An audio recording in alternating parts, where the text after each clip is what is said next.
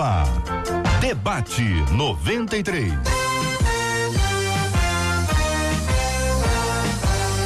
Realização 93 FM. Um oferecimento Pleno News. Notícias de verdade. Apresentação J.R. Vargas. Alô, meu irmão. Alô, minha irmã.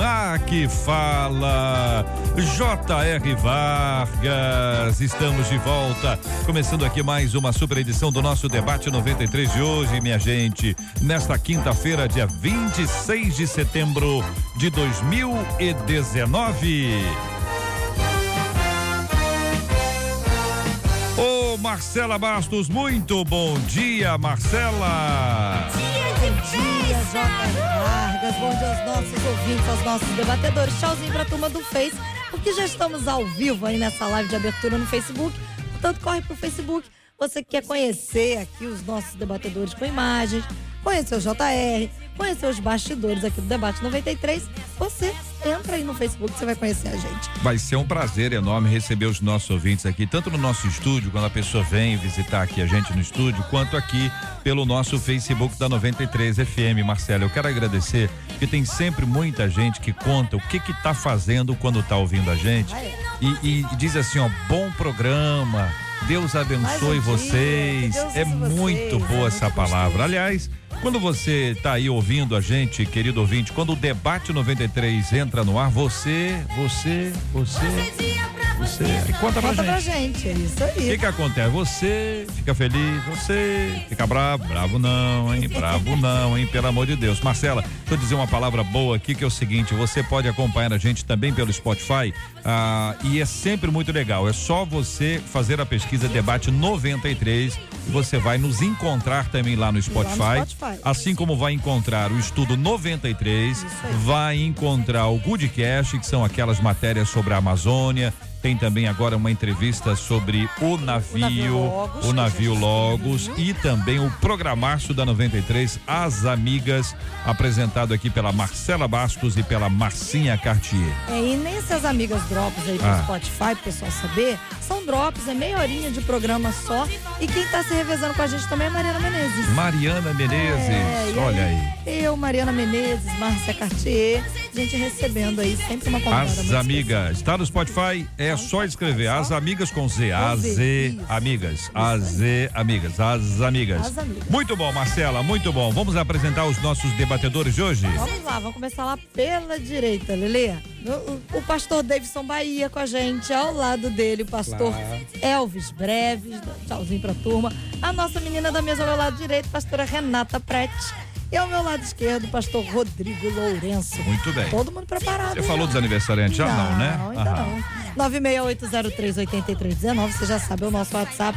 Você participa dando a sua opinião sobre o debate, mas só pelo WhatsApp. Você manda aniversário do pastor e da pastora, aniversário da sua igreja. Se for aniversário da cidade onde você mora, manda também que no final a gente vai orar, ok? Muito bem, aqui tem um menino dizendo que quando a gente entra no ar ele tá fazendo o almoço. Parabéns, meu Olha irmão. aí. Continue assim, hein? Tá indo muito bem. Você está de parabéns. E uma outra menina dizendo que quando a gente entra no ar assim, ela fica ansiosa. Aí ela começa a fazer faxina, porque ela aprende Pelo muito. menos a gente tá ajudando a fazer né? uma Ela fazendo boa, né? faxina, fico ansiosa porque eu aprendo. Quero agradecer a nossa querida ouvinte, os nossos maravilhosos ouvintes estão participando conosco aqui, tanto pelo nosso Face quanto pelo nosso WhatsApp, que é o 968038319. Muito bom, minha gente. E assim nós começamos o nosso debate 93 de hoje na presença do Senhor. Este é o Debate 93.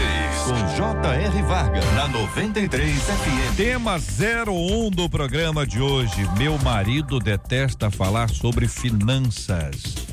Quando ele precisa pagar alguma coisa, ele logo diz que está sem dinheiro. Mas onde acontece isso? Eu estou estranhando. Isso acontece mesmo? Tem que pagar alguma coisa, o marido diz que está sem dinheiro? Estou estranhando isso. Ô Marcela, olha aí, hein? Segundo ele, sua única obrigação é colocar comida em casa. Como agir quando o homem não quer assumir as suas responsabilidades como provedor do lar?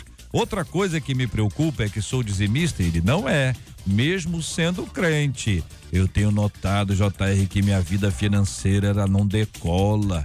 eu trabalho fora, eu não dependo dele, mas eu não prospero, tá pagando as contas da casa, ele não dá dinheiro, né? Será que o fato do meu marido não ser dizimista afeta a minha prosperidade financeira? No casamento, o que um dos cônjuges faz ou deixa de fazer afeta o outro? O pastor Rodrigo Lourenço, muito bom dia, meu querido, seja bem-vindo ao debate 93. Bom dia, JR. Bom dia aos seletos debatedores da mesa, a você que nos acompanha pelo Face, por essa live. Bem, esse tema é bastante interessante porque é um tema recorrente, né? A gente vive isso nos gabinetes pastorais quando as esposas chegam para queixar-se dos seus maridos, etc. Eu sei que ao longo desse debate a gente vai tocar mais apuradamente nesse assunto, mas o que eu vejo no primeiro momento aqui é, são dois prismas diferentes. Primeiro, eu enxergo, ainda que subjetivamente, uma mulher que talvez não tenha um controle sobre suas finanças, porque ela trabalha fora também, ela tem um recurso e pode ser que ela esteja gastando mais do que é necessário. Mas também enxerga um marido que não honra com aquilo que a palavra de Deus diz. Timóteo, 1 Timóteo 3, versículo 8 diz que aquele que não cuida dos seus, principalmente da sua família, negou a fé e é pior do que infiel. Creio que ao longo do nosso debate nós vamos dissecar esse assunto com mais propriedade. Pastora Renata Prete, muito bom dia, seja bem-vinda, a nossa menina da mesa de hoje. Como analisa esse assunto a nossa irmã? Bom dia, JR, bom dia, debatedores, bom dia, nossos ouvintes, você do Facebook. Esse assunto é um assunto tão delicado que a gente enfrenta todos os dias, mas eu acho que a gente. Eu queria começar com uma outra premissa que eu acho que ela teria que ser talvez a máxima. A gente tem que entender que quando nós casamos, nós nos tornamos uma só carne. E uma só carne também atrela uma só conta. Quer dizer, eu tenho a minha conta, meu marido tem a conta dele, mas efetivamente nós temos um único dinheiro. A gente tem que entender que há um casamento em relação às nossas finanças também. E isso é um pouco complicado de ser entendido para muitas pessoas que gostam de manter a sua individualidade. E isso não, em momento algum, o casamento traz o término da sua individualidade, mas traz, na verdade, uma cumplicidade. E eu entendo que há necessidade dos corações serem convertidos a isso. A que o, o prosperar de um é o prosperar de outro, que o ganhar de um é o ganhar de outro, e o dever de um também é o dever para o outro. E eu acho que a gente vai caminhar nessa, nesse, nesse contexto. Realmente, 1 Timóteo 5,8, ele é muito pontual nesse sentido. E é pior do que um descrente. Essa palavra é muito séria, descuidar do seu. E eu entendo que esse descuido é o descuido financeiro mesmo, é material. Mas eu acho que a gente vai passear nesse sentido, né? uhum. né? De que somos uma só carne e efetivamente a gente tem que aprender que temos uma só finança podemos ter nossos cartões de crédito, precisamos pedir autorização para comprar ou não, mas o bom senso, o bom perfume, eu acho que é o que vai nortear toda essa relação. Eu não sei, não. Pastor Elvis Breves deu uma olhadinha do lado e eu, eu tive a impressão, pode ter sido só a impressão, que ele discordou, especialmente da parte assim, temos os nossos cartões de crédito e podemos usá-los. Olha, Jota, é, bom, bom dia, dia, né? Bom dia, tudo bem? Passando bem? Quer uma aguinha? Pega uma aguinha lá pra nós. Quebrou o rapaz agora. Quebrei, quebrei. A paz do Senhor Jesus. Amém. Saúde da igreja, né? Da igreja. Manda um abraço agora pra tua esposa. Ela vai te amar, ela já me ama. Olha, Manda um abraço pra sua esposa olha, que é eu é acho, Eu acho que é, a sociedade brasileira é extremamente machista.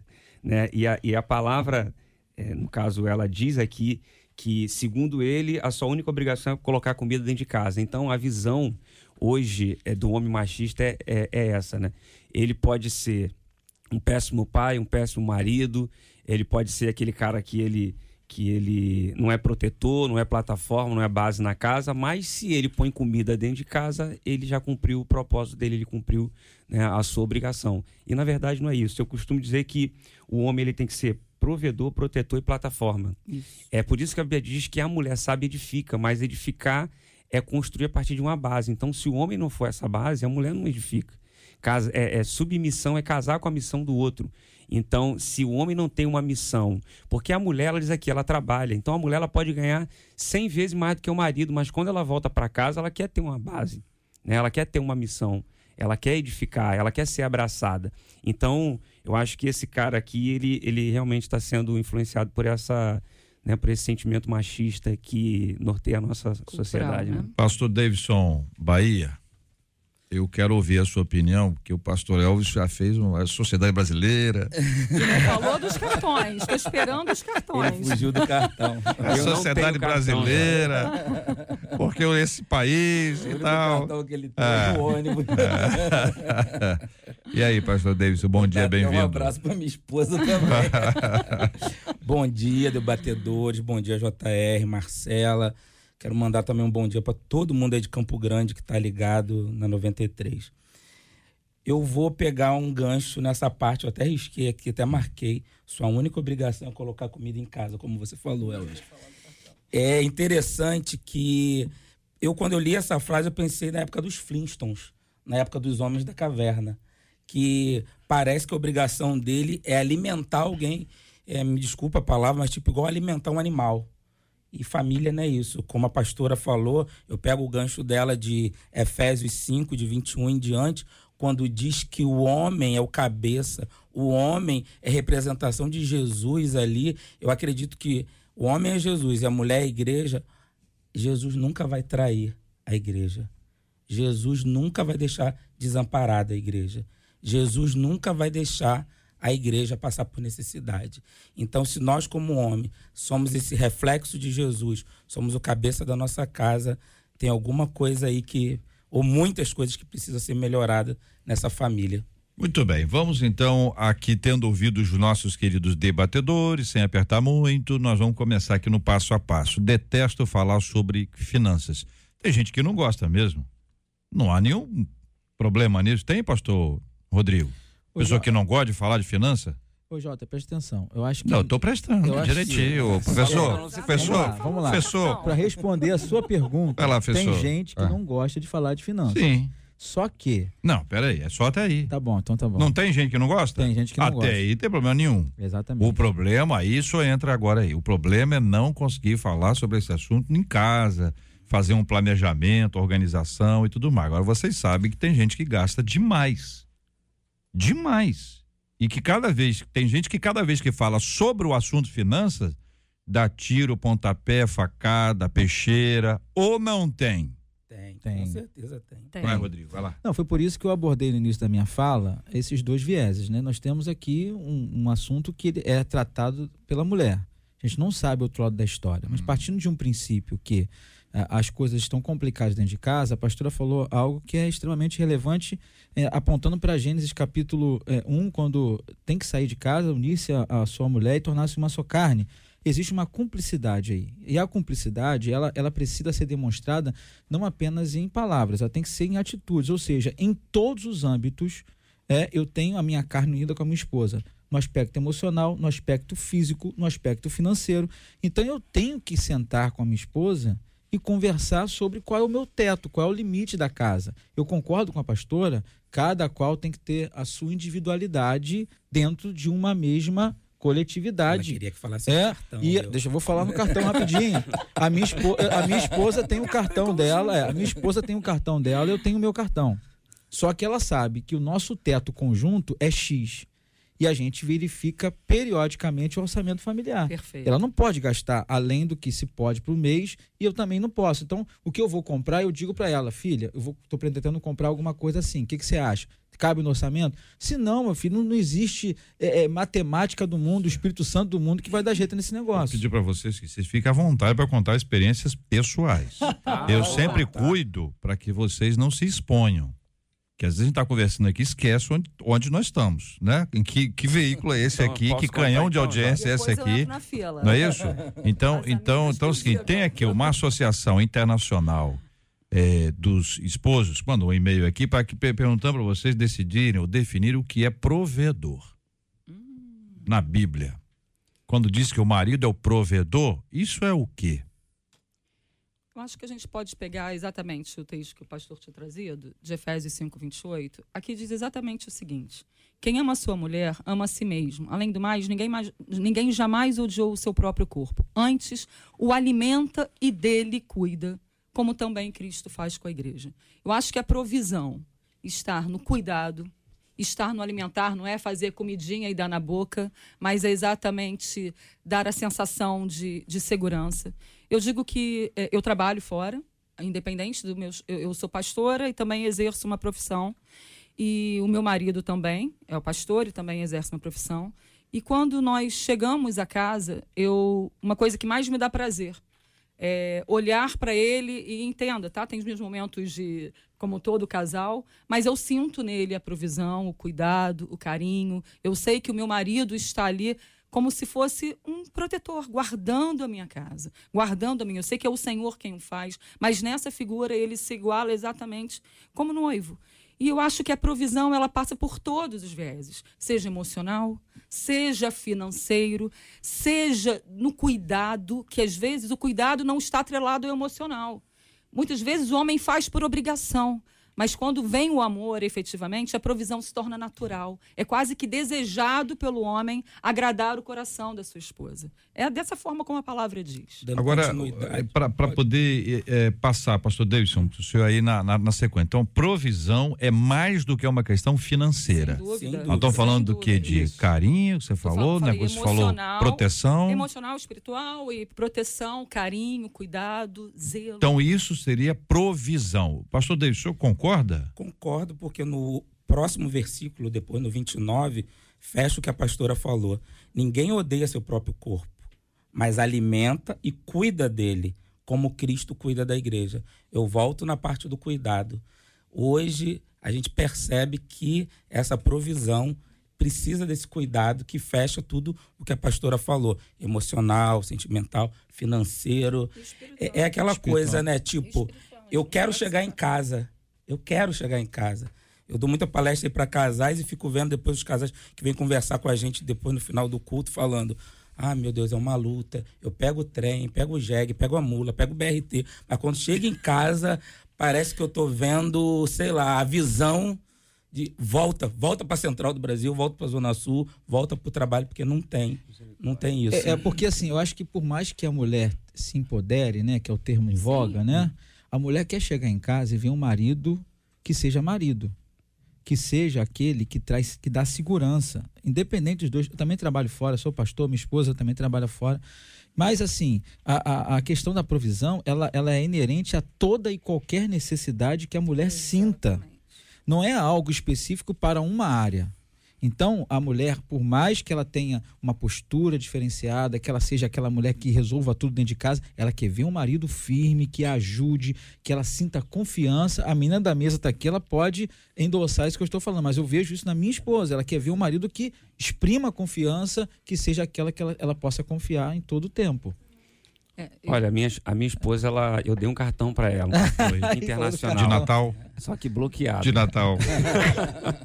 Só que é bloqueado já. Ah. Jota falou assim, ó, conta suas experiências. Não, eu falei né? não, eu falei, se, eu falei assim, ó, se quiser contar, conte. Se quiser. Eu, eu, eu tô aqui, eu protejo os de, debatedores, porque né? alguns deles se esquecem de onde eles estão e acabam Começa falando coisas que depois a esposa ou o marido diz assim, ó, você me expôs lá na rádio. Entendeu? Então eu não tá sou responsável, eu tô aqui cuidando de vocês. Entendeu? Uma ovelha sua vai gravar e vai mandar aqui, pra ó, ela. Dia, é. dia 30 agora lancei um livro chamado Casamento à Prova de Divórcio, né? E eu conto uma experiência que eu tive com minha esposa, ela me pediu 200 reais. Aí eu falei, mas pra que, que ela quer 200 reais, senhor, né? Porque já tinha, já tinha feito a compra do mês, né? Ah, meu Deus. Aí ela, ela falou, não, é pra fazer a unha. Eu falei, que unha, senhor? Pé e mão é 30 reais, não é? Não, é gel, é então, é silicone, aí ela falou, não, fibra, tal de... de fibra, é fibra. Não, era, era tal da, da Acrigel, é, né? Não, acabou. Já acabou. Olha, fala pra ela que então, a... Não, não fala nada não. Chama-se oh, oh, fibra. Oh, pastor, vou desligar. Já desliguei, desliguei o microfone dela. Desliguei, só quem pode ouvir isso é o senhor. Os ouvintes não vão ouvir. Vai lá, pastor. Ela vai pegar o microfone. Vai, pastor Elvis. Pode falar. Eu fui escrever Eu desliguei meu microfone dela, tá só o seu, vai lá. Eu escrevi Acrigel no Google, escrito Satanás. Satanás.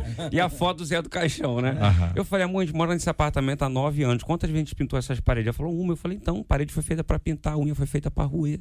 Hum. Não é? Porque o relacionamento tem que ter diálogo, não tem? É, você então, a palavra foi boa. mantém o relacionamento. É, conversa Mas boa, não né? teve jeito, porque quando a gente casa, a gente tem que cuidar, não tem? Uhum. Né? Então eu fui lá e dei o dinheiro, ela voltou à noite, falou: "Olha, amor, que lindo". Eu falei: "Que lindo nada, me arranha para ver se compensa, né?".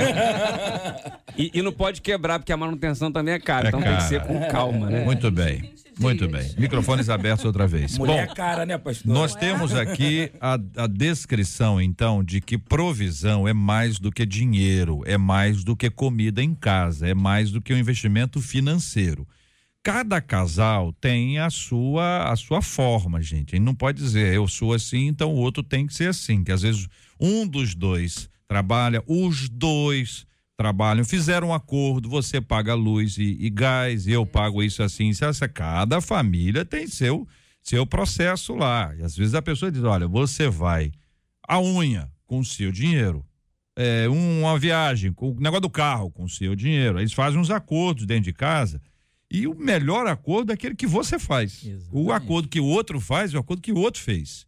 E o que o outro fez pode não funcionar.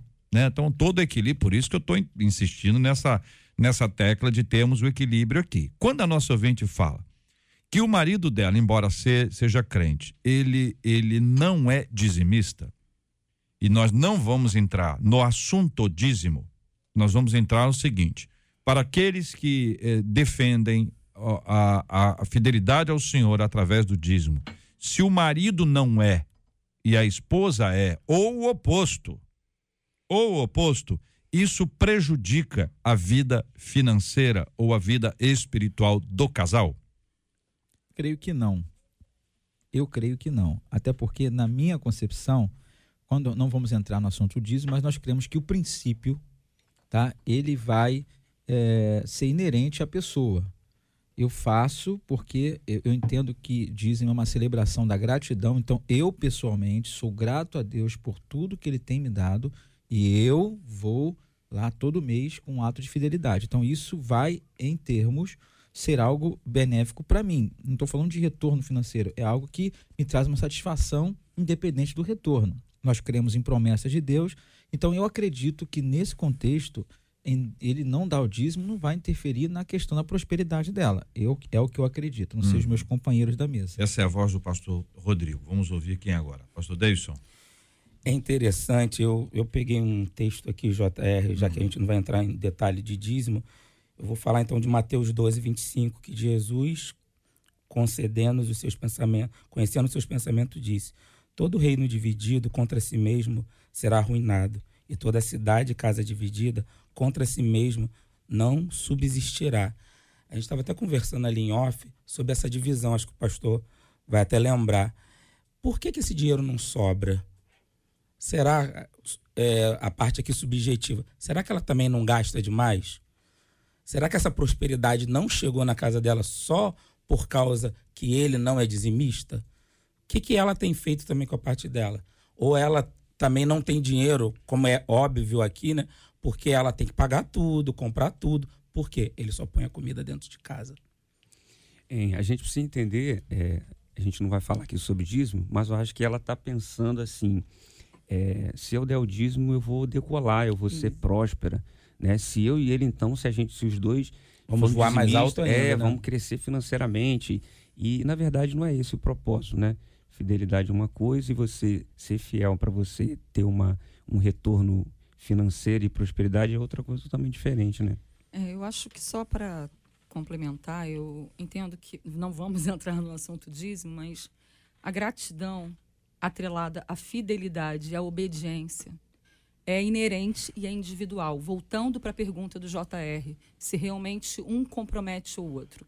Eu entendo que isso ele é tão pessoal, é, uma, é um convencimento e uma conversão tão pessoal de cada um de nós. Lógico, ainda como uma só carne, os meus atos podem refletir, sem dúvida, no meu cônjuge e vice-versa. Mas nesse tocante, eu entendo que o que reflete é no coração do meu Deus. O meu ato de gratidão, o meu ato de fidelidade ao Senhor e obede obedecer, na verdade, a um mandamento, nesse, não vou colocar como mandamento, né, mas obedecer a, a, uma diretriz que eu sei que vai me trazer a bênção e não significa bênção financeira. É isso que as pessoas muitas vezes atrelam. É, é, esse termo que o pastor usou é perfeito, que acho que ela coloca. Ah, eu não decolo, eu não prospero. Qual é, qual é a expectativa dela ao dizimar? É crescer financeiramente e se ela crescer emocionalmente. E quando nós vemos a bênção do Senhor exclusivamente em relação à, à sua vida pessoal, ao seu crescimento, à sua identidade nele, eu digo que é, o meu sonho no Senhor é parecer mais com Ele. Não é ter mais dinheiro, não, não é ter mais um carro, não é ter mais um sapato. E olha que eu gosto de sapato. Ninguém me deixou contar os meus testemunhos. Eu ia contar. Mas o JR já até passou para frente. Mas, Mudei o enfim, assunto. eu- mudou o assunto com Mudei medo. assunto. Mas é, é isso. Eu acho que um- a minha concepção é: eu no Senhor, eu faço por gratidão e obediência ao meu Deus. E se o meu marido não faz, trazendo o gancho que o JR também o fez. Eu acho que toda relação ela é baseada em acordos. Aprendi com a minha mãe uma, uma fala que é o seguinte: é, nada melhor do que um acordo, porque ele vale mais do que qualquer contrato. Um acordo firmado entre nós. Então, um acordo não é caro, não é caro para ninguém. Quando a gente combina, fica mais fácil. Eu sei quais são as minhas responsabilidades, quais são as suas. E aí, Muito bem, quero agradecer aqui os nossos debatedores, porque foram transparentes, sinceros, né? Ficamos dentro do nosso tema, do nosso assunto. Objetivo do nosso tema aqui não era discutir a questão exatamente do dízimo, porque isso é um outro tema, e em geral nós vamos para um outra, uma outra linha e não respondemos aqui a pergunta efetivamente foi feita, então quero agradecer, porque ficando no tema, nós respondemos aqui a nossa ouvinte. Eu quero agradecer a você que nos acompanhou pelo Facebook até agora, a transmissão aqui ao vivo. Nós vamos encerrar essa live de abertura agora. Ah, continuamos transmitindo pelo nosso aplicativo, através do aplicativo você pode ouvir a gente, também pelo site rádio93.com.br, e claro, em 93,3 além do Spotify. Muito bem, voltamos já já aqui no debate 93 de hoje. Você está ligado no Debate 93 com J.R. Vargas.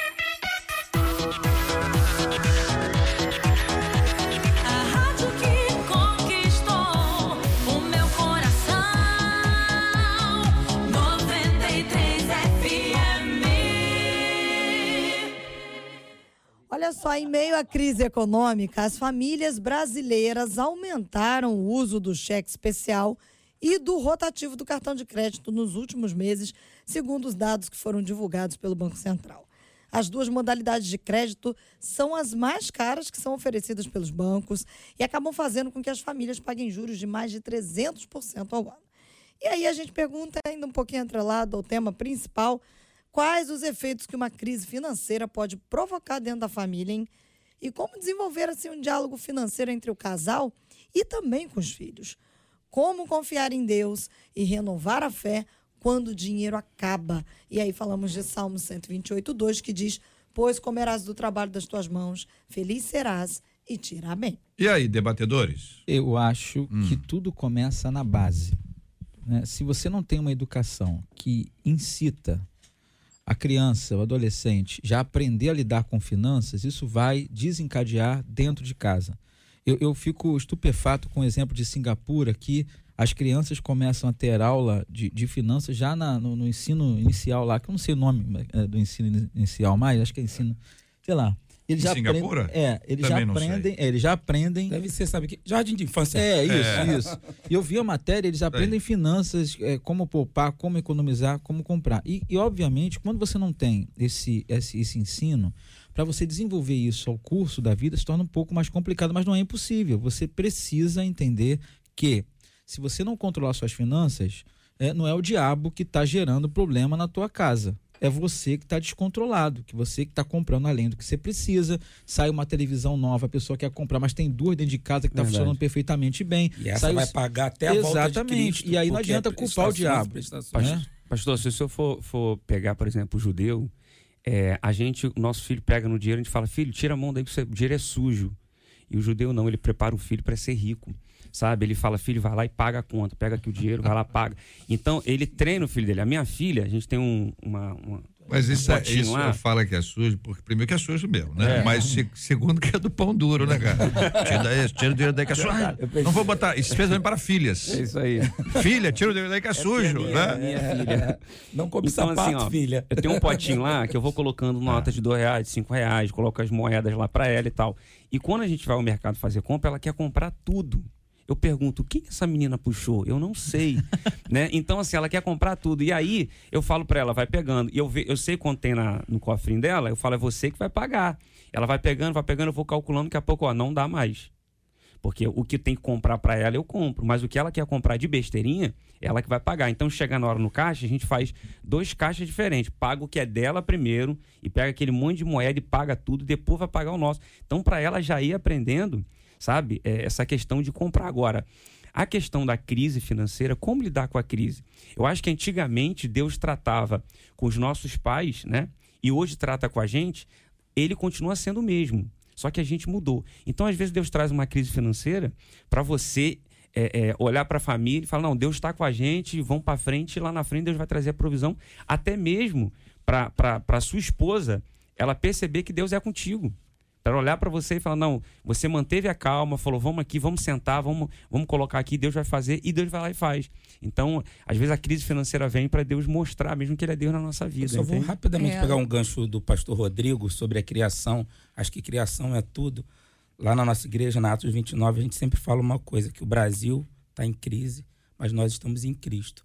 Porque assim, eu não sei a idade de cada um aqui, mas acho que todo mundo na infância ouviu o avô, a avó, o pai falando: o Brasil está em crise, o Rio de Janeiro está em crise, tô sem dinheiro, tô isso, tô aquilo. E quando a gente se vê, e foi a pergunta que a Marcela falou, né? Qual o efeito que uma crise financeira pode provocar hoje numa família? Eu e minha esposa, nós somos psicólogos e a gente atende muitos casais e terapia de casais.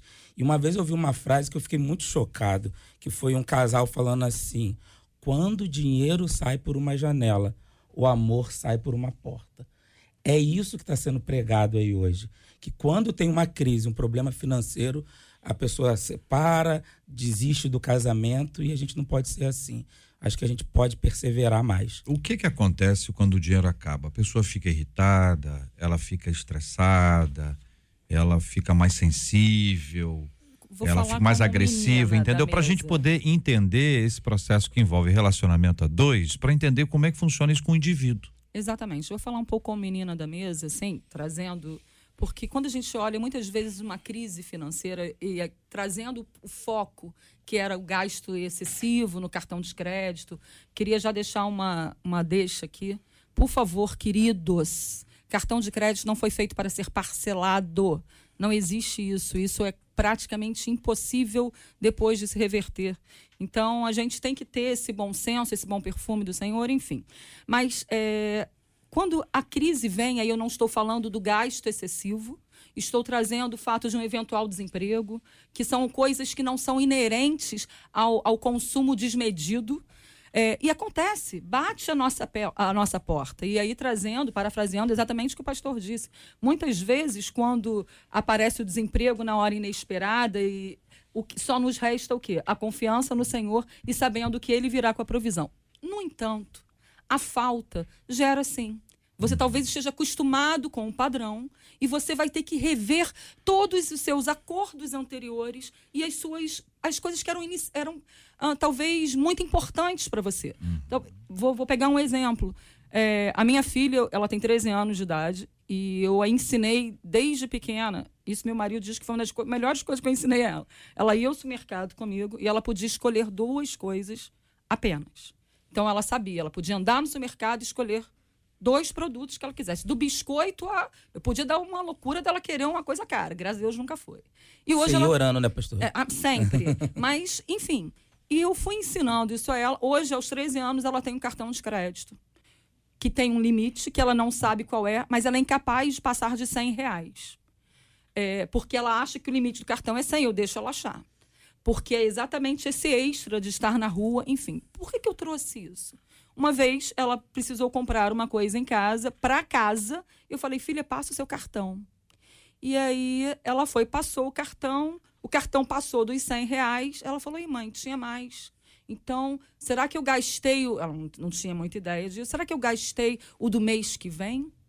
Aí eu falei, pô, não, filha, não é bem isso, eu te explico mais calma. O que significa isso? A gente tem que entender que na nossa casa existem coisas que a gente vai ter que abrir mão no momento da dificuldade. É, se você sai toda uma vez por semana com seu marido e com a sua filha, com a sua família, para comer pizza, talvez você vai ter que sair uma vez por mês. Talvez não vá ter que sair durante um tempo. Entender que a crise demanda mudanças de atitude. Isso. Uma nova reeducação. Pode ser temporária, porque se você não implementar mudanças, elas serão eternas. Eternos é uma palavra que eu não gosto de usar, porque eterno eu trago para o. Senhor. Mas serão constantes. Você não vai É. sair desse buraco. Deixa eu perguntar pra vocês. Vocês já ficaram resfriados alguma vez ou não? Oi? Já. Já ficou, já, já ficou, Davidson? dele. Sim, Já ficou- sim, sim, quando, sim. quando o senhor fica resfriado, o senhor espirra? Demais. Espirra demais. É, não é bom pro almoço, mas eu preciso, né? Porque tô, entrei, né? Vamos até o final. Coriza, Hum. desce. E o Desce. senhor usa o que para poder? Lenço, Remédio, remédio, lenço, lenço. papel. Tem que, tem que hidratar o tempo inteiro. A, a rotina do senhor muda. Muda. A rotina do senhor muda. O seu sono muda. Muda. Apetite, apetite não muda, né? Apetite- apetite não muda. Não estão fazendo mais a live. Apetite não muda. casaco. Não, mas assim, pode dizer o seguinte, que um resfriado, que é uma coisa normal, que acontece com todo mundo, muda a nossa rotina. A crise financeira, poxa, muda muito mais. Muda. Então você tem que andar com lenço, você não, você não gosta de andar com lenço, mas vai ter que andar, andar com lenço. Você não gosta de tomar remédio, mas tem que tomar alguma coisa, vitamina C. você- então, você começa a ter um cuidado maior com determinada coisa por conta de uma crise que apareceu. Financeiramente, isso tem consequências, porque é o marido, a esposa, são os filhos, às vezes tem lá algumas outras pessoas, como sogra, ou enfim, pessoas que estão ali, que precisa daquele cuidado especial. E aí você precisa eliminar gastos. Olha, nós não podemos gastar mais como gastávamos antes. Isso não é fácil, porque quem é que vai abrir mão? É, mas tudo isso começa com um bom diálogo. né? Então, mas aí é que é o ponto. Quer dizer, tem que Exatamente. entender que é diferente agora. Estamos Exatamente, resfriados. É diferente. É diferente. Eu passei, assim, eu acho que cada qual de nós aqui, em alguma fase da vida, já passou por uma crise financeira. Eu já passei enquanto casado, né? É, e assim, o que eu fiz com a Valéria foi o seguinte: ela tá me ouvindo agora, ela vai a comprovar isso. É? A gente sentou. Liga aí, liga, liga aí. Isso. Aí. A Valéria. gente Liga sentou, agora. a gente sentou. Liga pra mim, Marcela. Valéria. liga. A gente sentou. Ela tá falando aqui, atende É, ela aqui. é. Não, a gente sentou e colocamos a relação dos gastos mensais. E começamos a discutir o que que é supérfluo, o que, que não é supérfluo, o que, que é essencial. E começamos a. O essencial, dá para baixar alguma coisa? Ao invés de comprar o filé mignon, a gente compra a, a, o A100. Você está entendendo? É, são coisas que, obviamente, vai implicar numa, num esforço. Mas se não houver Mútuo. esforço mútuo, não há mudança mútua. E, consequentemente, não há uma mudança de padrão até as coisas voltarem ao normal, tem que se adequar. O que não pode dizer pela fé, pela fé, vamos comprar pela fé, pela fé, pela fé. A fé não é burra. Tá? A fé, na minha concepção, ela é racional no que tange a você entender que não é dando passos loucos que você conquista vitórias. Olha, eu tinha É. 10 anos, eu tinha 10 anos e isso marcou a minha vida. Eu lembro como se fosse hoje. Eu lembro poucas coisas, né, desse período, mas isso marcou. Uma vez, é, a gente, era- foi um momento que, que a gente passou a maior crise financeira familiar. Meu pai sentou com a- comigo, com minha irmã, meu irmão e minha mãe e falou, olha, é, o, o dinheiro que, que, que seu pai tem aqui, falando pra gente, dá pra gente viver até o final do mês, até o outro mês, porque meu pai trabalhava fazendo frete, né? Então era se aparecer dinheiro, se, se não tinha frete, não tinha dinheiro. Então ele falou: é, dá pra gente viver até o final do mês comendo ovo. Só que eu. Só que eu posso pegar esse dinheiro e comprar linguiça. Só que a linguiça vai dar para metade do mês e o ovo vai dar para o mês todo. Então o que, que vocês preferem? Eu lembro que eu fui o primeiro a falar. Eu disse: olha, o ovo, porque o ovo vai dar pra gente comer o mês inteiro. E linguiça só vai dar pra comer a metade. Olhou para todo mundo, todo mundo concordou. E meu pai foi pra rua, voltou com aquela cartela de ovo. Então aquilo ali marcou minha vida. Porque meu pai dividiu com a gente a crise financeira e todo mundo entendeu. E todo mundo falou: vamos comer ovo. JR, só pegando um gancho do que você falou, foi muito bom esse exemplo sobre a gripe. É, já que pode falar sem expor muito a família, eu e Luange nós começamos uma congregação do zero. Até uma das últimas vezes que eu vim aqui, a gente estava começando a nossa igreja. Nossa igreja é filha da igreja do seu, do seu amigo, do Vander, da igreja do Recreio. Que Joana Dark mandou até um abraço para você. E foi muito difícil a gente que tem toda uma estrutura, igreja grande, carro, pagava duas faculdades e tudo mais. E eu lembro que eu, eu fiz o seminário do Sul, eu subi a ladeira do seminário e eu sempre falava assim: Deus, quando eu for pastor, Vamos combinar uma coisa? Eu não quero nunca construir igreja, nem começar missão. Que na Igreja Batista a gente fala missão batista. Eu não quero começar uma missão. E bobo eu, né? E quando. Muito tolo. Quando Deus deu essa direção para a gente começar uma congregação, eu entendi verdadeiramente o que é provisão de Deus, o que que é viver pela fé, principalmente em momentos de crise. É, a minha geladeira, eu abri a minha geladeira, ela parecia uma boate, só tinha luz e fumaça. A minha ficava igual a piscina, só tinha água. Só tinha água, a minha era igual boate. E você falou de ovo, eu e Luan sabemos o que é, é comer o ovo Que diferente. chorou, né? Não, come a clara hoje e a gema amanhã. Eu sei que quem está ouvindo isso pode falar, ah, pastor, mas hoje, mas para chegar no hoje, teve um passado. Que hoje, para tudo que a Atos 29, junto com a Igreja do Recreio, nós construímos, foi no momento de crise, de choro, a gente ali regando, plantando, e hoje os frutos que hoje a gente tem na mão é o que fazia a gente sonhar. E Só para complementar mesmo, muito rápido, o exemplo do JR foi perfeito no tocante à gripe, porque se a gente não cuidar da gripe, ela contamina. Né? Ou seja, eu posso estar gripado e meu marido não. Mas se eu não tomar cuidado, ele também o ficará. Então, tem que ser uma mudança mútua para ambos. Não adianta. Se a gente quer mudar esse quadro, se a gente quer sair dessa crise, é só para a gente ter isso em mente. Não adianta um fazer sozinho. Todos nós vamos ter que, enquanto família, nos envolvermos e entendermos que o abrir mão hoje significa amanhã conseguir viver um novo tempo e uma nova história. É, essas mudanças são importantes e o ouvinte sabe, elas acontecem fora do nosso plano. Se a gente planejasse, olha, mês que vem nós vamos ficar. eh, crise não chega avisando. Ela Não. pode dar sinais. Sim. Sinais. A gente sabe que chove quando o céu escurece. A gente sabe. A chuva não vem com céu azul. Vem ou não? Não vem com céu azul. Céu azul é céu azul. Noite estrelada, noite estrelada. Agora começa a ter um ventinho diferente. Você olha aquela nuvem lá tá vindo, aquela nuvem tá mais escurecida. Pescador sabe quando vem fácil isso aí. E identifica muito bem. Então a crise quando chega, ela não chega de repente. Crise financeira. Problema é o seguinte: seu carro tá ótimo. O carro estragou e você depende dele para gerar recurso. Você trabalha com venda, representação, a sua mobilidade depende disso, seu, seu dinheiro depende disso, seu carro tem que estar bom.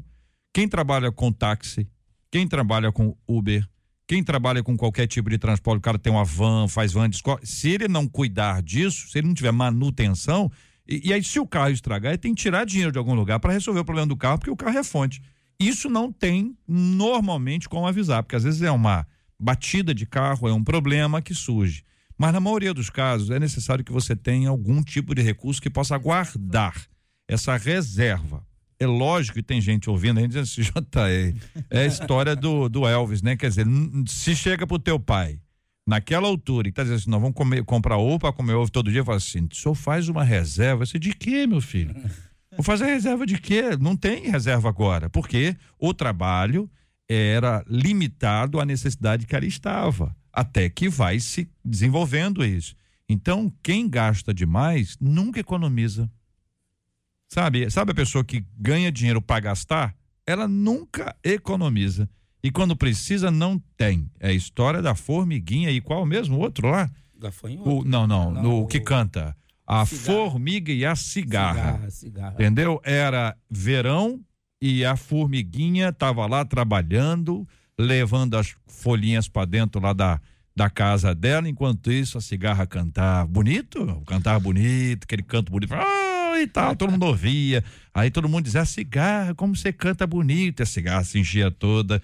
Enquanto a cigarra cantava, a formiguinha lá juntava comidinha e colocava dentro de casa. Maravilhoso. Mas todo, todo ano tem estações diferentes. Chegou o inverno, a cigarra estava lá querendo cantar, mas o público foi embora, porque estava muito frio. E a cigarra, que comia daquilo que lhe davam, não tinha mais quem a alimentasse.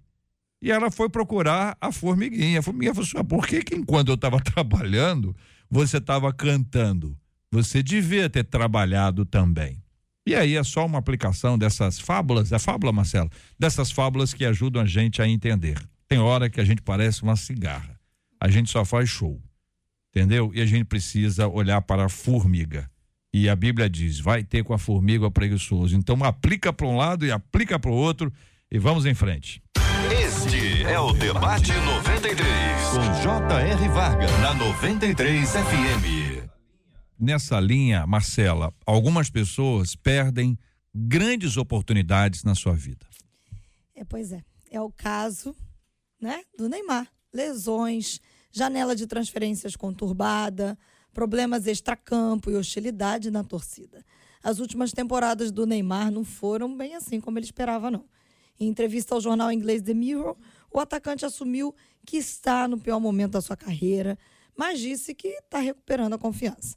Ele disse o seguinte: Eu errei várias vezes e recuperei toda a confiança que tinha por um preço alto, mas acho que é normal que os seres humanos falhem, faz parte da vida e devido a esses erros você cresce e aprende. Bom, nem sempre reconhecer os nossos erros é fácil. Existe algum caminho para olhar assim sinceramente e conseguir enxergar as nossas falhas? Após o reconhecimento do erro, como crescer e recuperar a confiança? Mencionamos Salmos 19, 12, que diz: Quem pode perceber os próprios erros? Purifica-me dos que ainda não me são claros. E aí, queridos debatedores? Penso que quando a gente tem é, uma introspecção, e eu acho que cada qual de nós precisamos fazer isso dia a dia, é terminar o dia e pensar o que que eu fiz que não deveria ter feito e o que que eu não fiz que eu poderia fazer. Né? Provérbios vai dizer, Salomão vai dizer o seguinte no capítulo 28, versículo 13: O que encobre as suas transgre- transgressões nunca prosperará, mas o que confessa e deixa alcança a misericórdia. Então eu acho que cada um de nós temos que. É difícil? É difícil, porque você desce do pedestal, abre mão do ego para reconhecer o que você fez de errado. E isso vai trazer benefícios para a sua vida. E é óbvio que se você não perceber isso, com o passar do tempo você se destrói, porque nunca vai aprender com aquilo que você está praticando. O orgulho precede a queda, né? Exato. E O o problema é o erro orgulho.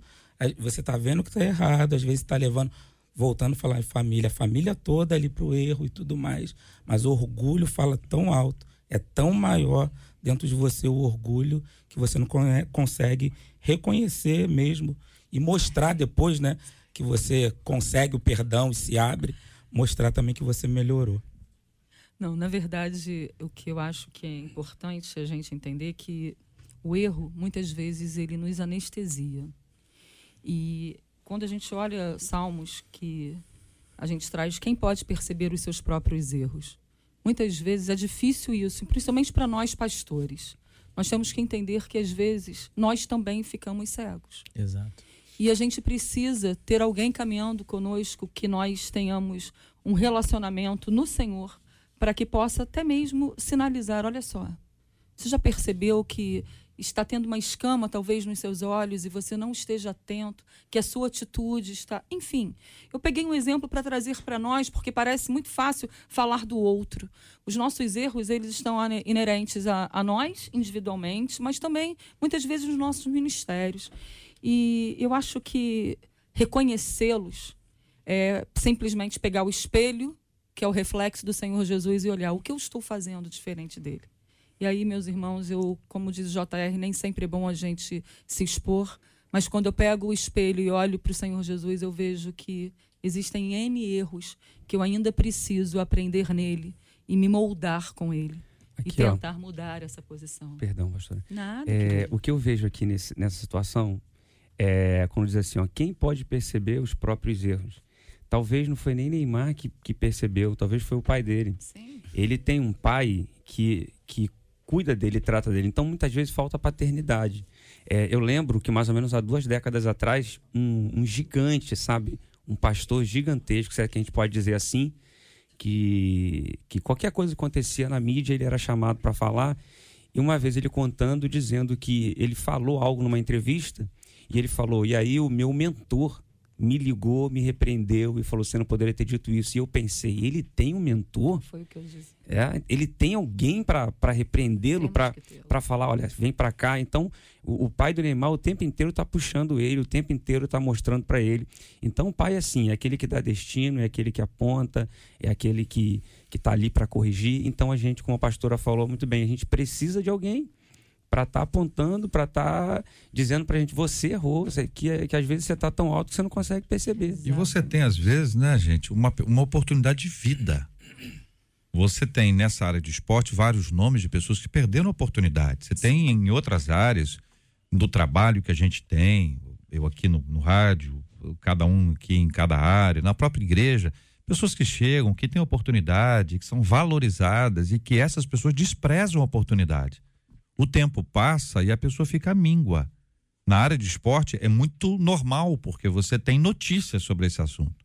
Né? Você tem um ator que era um grande ator e que de repente é encontrado na rua. E depois o rapaz foi até morto. Jogadores de futebol tiveram no auge, ganharam dinheiro, tiveram fama e gastaram tudo ou permitiram que o dinheiro que ele que ele re- receberam fosse gasto. Agora, quantos outros exemplos a gente tem? Às vezes uma pessoa do seu relacionamento que você conseguiu arrumar uma vaga para ele, para ela, e a pessoa foi lá e não foi mais. E você ficou mal. É por isso que muita gente hoje não quer indicar ninguém para nada, porque já indicou e a pessoa queimou, ou seja, quem paga o preço é o próximo lá que tá, tá na fila ali, que tá precisando de uma oportunidade. A gente não pode, a gente não pode culpar o próximo pelo erro do anterior. Para nada. Então tem pessoas que perdem oportunidades na vida, destroem carreiras profissionais, perdem oportunidades de emprego por conta de coisas quaisquer aí, ou vaidade. Não, isso aqui eu não faço, esse tipo de trabalho eu não faço. Ou então eu não gostei, eu não gostei, não gostou, rapaz. Ovo. Quando você. Eu, eu gosto de ovo. Mas é bom você comer ovo quando quer comer. Eu já tive que comer ovo também, obrigatoriamente. Aliás, comigo foi o inverso, eu não gostava. Como eu tinha ovo to- to- toda noite, eu passei a gostar. Era ovo ou omelete de, de, de nada, Elvis. Omelete de nada é quando alguém abre o freezer e pega o, o queijo. Aí vai lá na, na, na, na fri- fri- frigideira, tá mexendo lá o ovo, né? Aí pega o queijo na mão, passa por cima e volta pro freezer. E aí você, depois você pega ele e vira. Mas e o queijo? Ficou só um cheirinho que passou por ali. Agora, isso diminui? Pelo contrário, isso dá força. Agora tem gente que não, eu não gosto, não quero e não faz. E aí perde a chance, né? Não, pastor Davis? Com certeza. E você acaba é, enrijecendo uma maturidade. É verdade. né? Porque a gente amadurece quando a gente aprende com os nossos próprios erros, com os erros dos outros. E, gente, é muito bom a gente ter quem nos mentorie, quem nos cuide, quem nos pastoreie. É essencial. Eu quero agradecer a fala dos nossos queridos debatedores aqui no nosso debate 93 de hoje, agradecendo a você, querido ouvinte, pela sua audiência, companhia. É sempre uma bênção ter você com a gente aqui. Como é bom, muito bom ter aqui conosco o pastor Rodrigo Lourenço. Um abraço, meu irmão. Deus abençoe. Eu que agradeço, quero mandar um abraço à minha esposa Valéria, que está ouvindo agora, meu filho Davi, todo o pessoal da Não Nova Vida ligar de. pra, pra ela? Todo o pessoal da Nova? Vida de Bas Lobo que está me ouvindo e o pessoal de Pilares e Praça Seca também. Um Acelerou. forte abraço. É, acelerou o ritmo.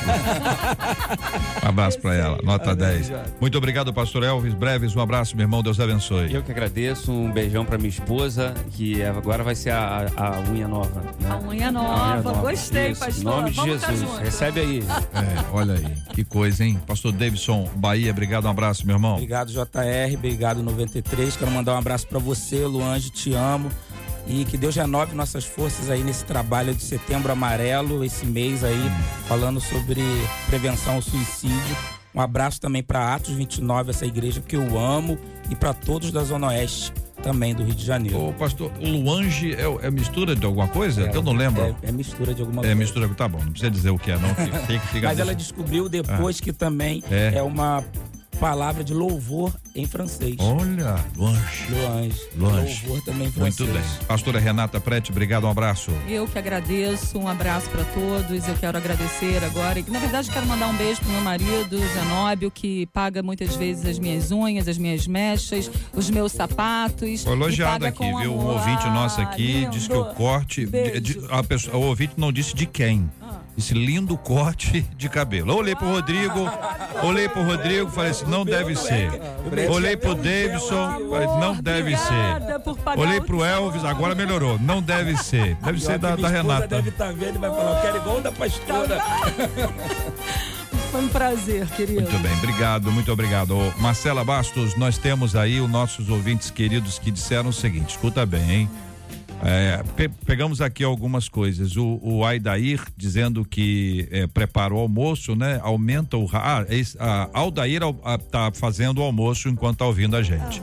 O Edson Carlos aumenta o rádio no trabalho para todos ouvirem. Edson Carlos, é o nome radiofônico. Edson Carlos. Edson Carlos é o nome radiofônico, não é não, Gilberto, não é? Edson Carlos, vem aí, Edson Carlos, é bonito, é um nome forte, sólido. A Rose fica curiosa sobre o tema e qual a graça o JR irá fazer. Eu não entendi, Rose. faz uma, né? Eu não entendi. Sabe disso. A Gisele diz que o coração dela acelera. A Ana. Paula diz que é a melhor hora do dia que se converteu ouvindo o debate Glória a 93. Deus, Deus é. Louvado seja o nome do Senhor. A Beth, ela diz que fica fazendo o almoço e que o almoço dela fica muito mais saboroso. A. Laudiceia também fazendo o almoço. Uma outra ouvinte aqui que eu não consegui o nome, ela diz que ela fica concentrada e reflexiva. Eu fiquei imaginando ela sentada. Ninguém fala comigo. É, sentada com fone ou então olhando para o rádio, assim. É. E tipo, alguém vem falar com ela agora não, hein?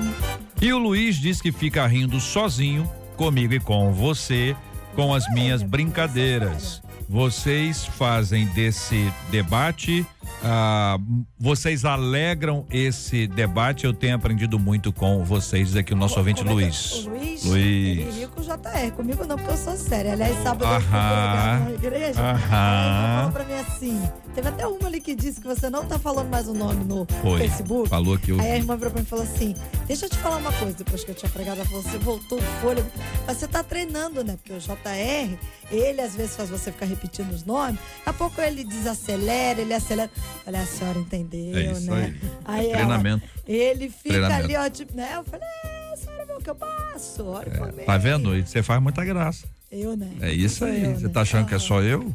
Ouvinte, o povo sabe. Sei. Você tá aí, entendeu? Que você faz isso assim, entendeu? E aí eu é que fico com, com, Eu, com a eu que fama. não olho, não, pra poder Eu fico com a fama. acompanhando, pra poder Aqui ouvinte rápido. dizendo, eu me divirto e às vezes choro. Nós também. Nós também. Nós também. Tem dia difícil. Por exemplo, amanhã nós vamos tratar sobre um assunto muito difícil que é o suicídio e vamos falar eh, de forma eh, tomando como exemplo, como base, um caso muito triste, né, Marcela, do pastor Lisandro.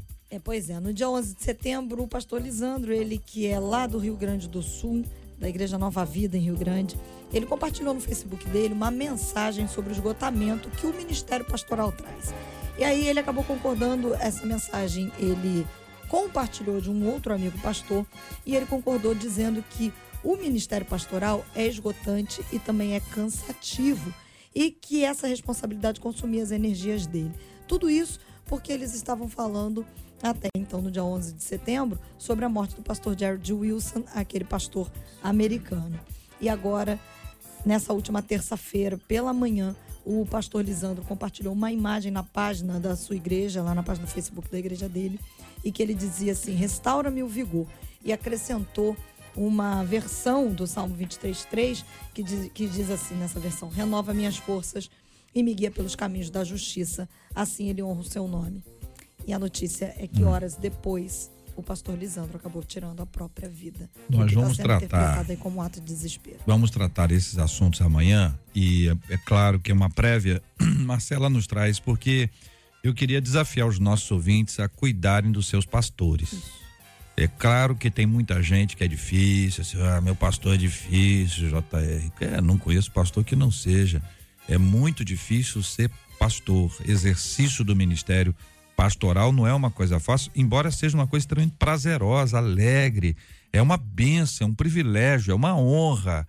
Mas existem esse, esses, esses casos e este lado que interfere, que mexe com todos, que nós estamos aí dando conta de notícias e mais notícias sobre esse assunto. Num momento como esse, muita gente diz: ah, será que ele era convertido? Será que ele era isso? Aí começam os ataques. Em vez de ajudar, Entendeu? É mais ou menos quando a pessoa que tá passando muito mal, você chega pra pessoa, a pessoa tá no chão, estribujando, é, mas você tomou o remédio? Hein? Você, você, você, eh, comeu o que não, não podia? Você, fez exercício? É isso que a gente faz quando a pessoa tá pa- passando mal ou a gente acode? Vale A gente lembrar- só corre. Então, se a pessoa estiver passando mal, a gente só corre. A gente acode. Depois a gente conversa. E vale lembrar que ele deixa uma esposa, gente. Então, tem família.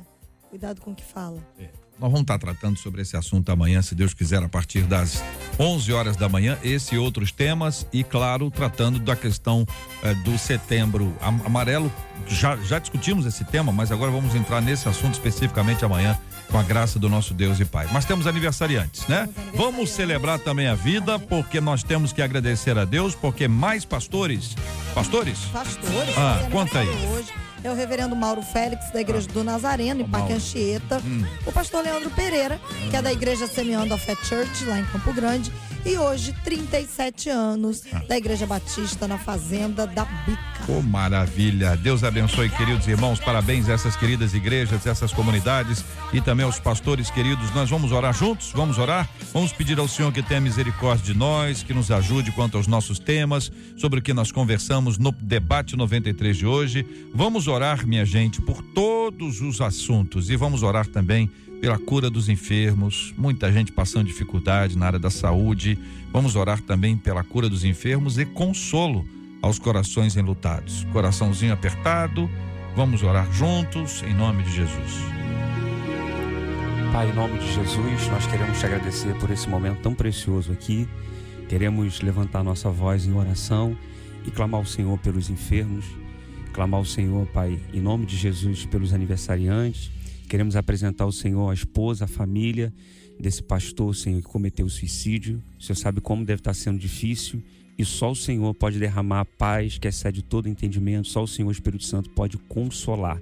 Seja na vida dos deprimidos, Senhor, seja na vida dos pastores, Senhor, que nesse momento estão sofrendo. Só o Senhor é Deus.